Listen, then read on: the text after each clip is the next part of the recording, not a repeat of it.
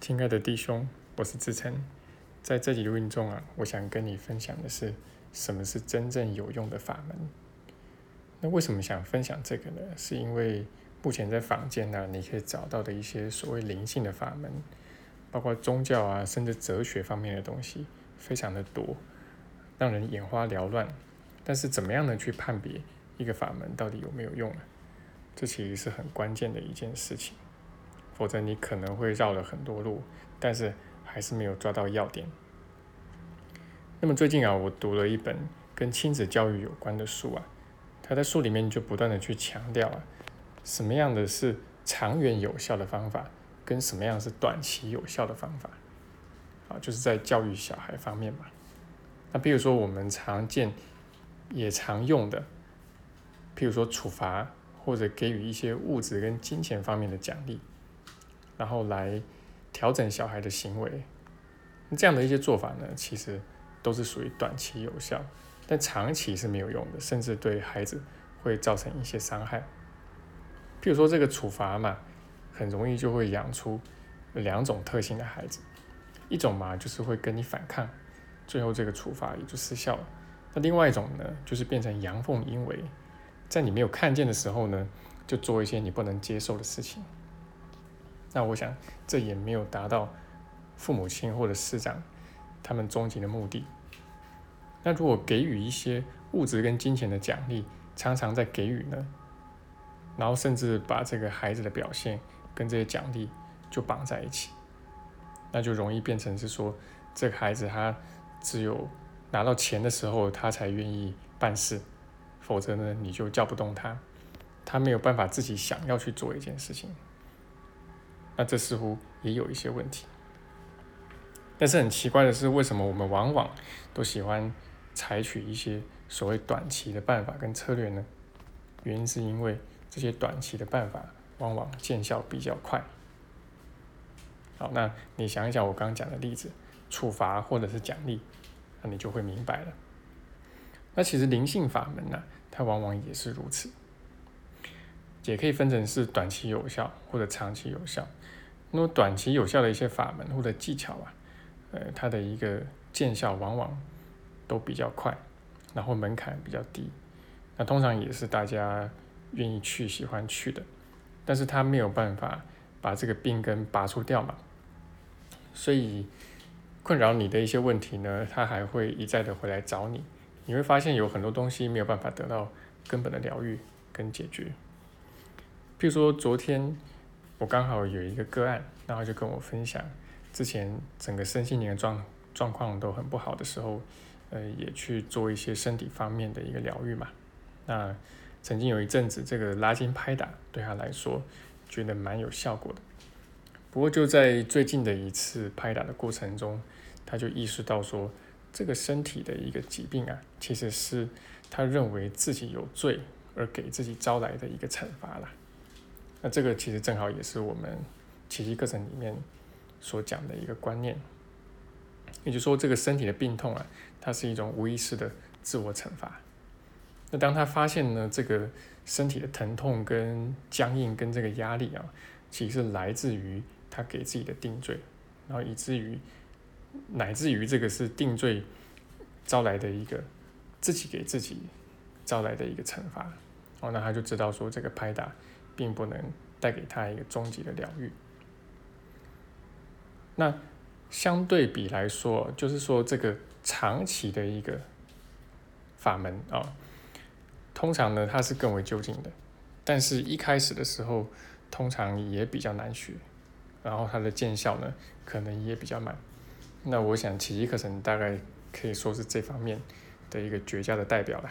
好，那任何你有翻开过这本书的人。大概都知道我在说什么，不要说难学了，就是一开始要读懂他到底在写什么，可能都很有问题。但是我遇见过很多真的把奇迹课程学进去的人，然后包括我自己在内，都觉得他虽然只教了一门宽恕法门，但是你把这个真的学进去之后，它是真的有效的东西。好，那。它真的能够疗愈到你内在的那个最深的那个部位。那当然，现在问题就是说，我们怎么去判别一个法门它到底是短期有效还是长期有效？那这边我提供你两个比较基础的判断的方式。那第一个呢是，就这个法门呢，它到底是不是真的能够化解我们的恐惧，还是说它只是暂时的平息了我们的恐惧而已呢？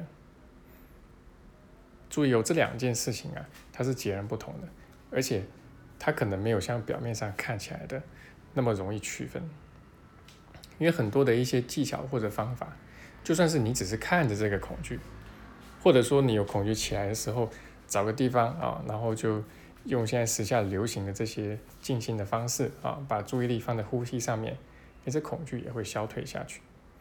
因为其实就算是你什么也不做，恐惧也会消退下去，因为恐惧本来就是一波一波的。那但是很多人。对这恐惧做了一些事情，不管是我举的例子呢，还是其他的一些，呃，他们就会发现这个恐惧，哎，好像就消退下去，他们就以为这个方法是有用的。但其实这些方法呢，一多半的都只是平息恐惧，尤其是坊间流行的一些，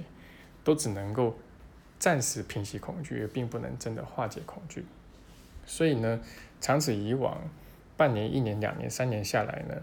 你可能会发现，你内在所积压的恐惧，并没有真的减少。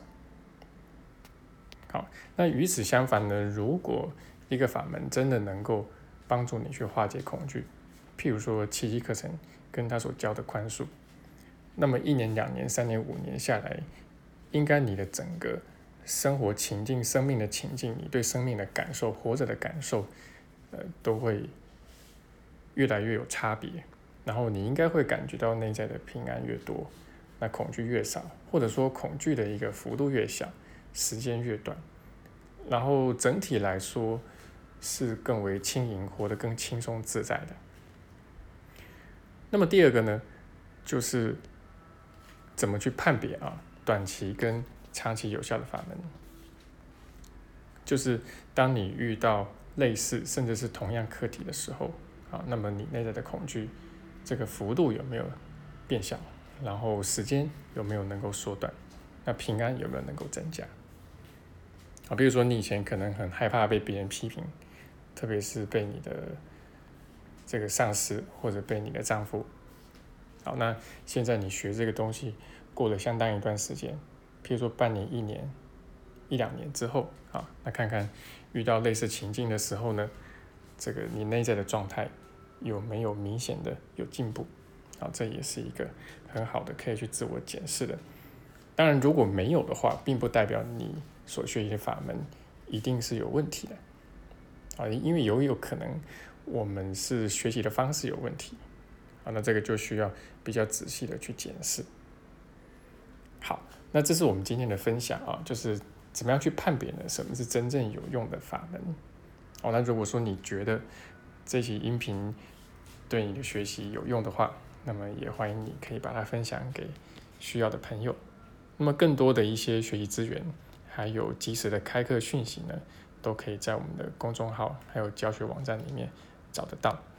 那么我们在微信上面呢，还有一个配套的直播间，那里面也有很多很不错而且很便宜的课程，很欢迎你可以进去利用。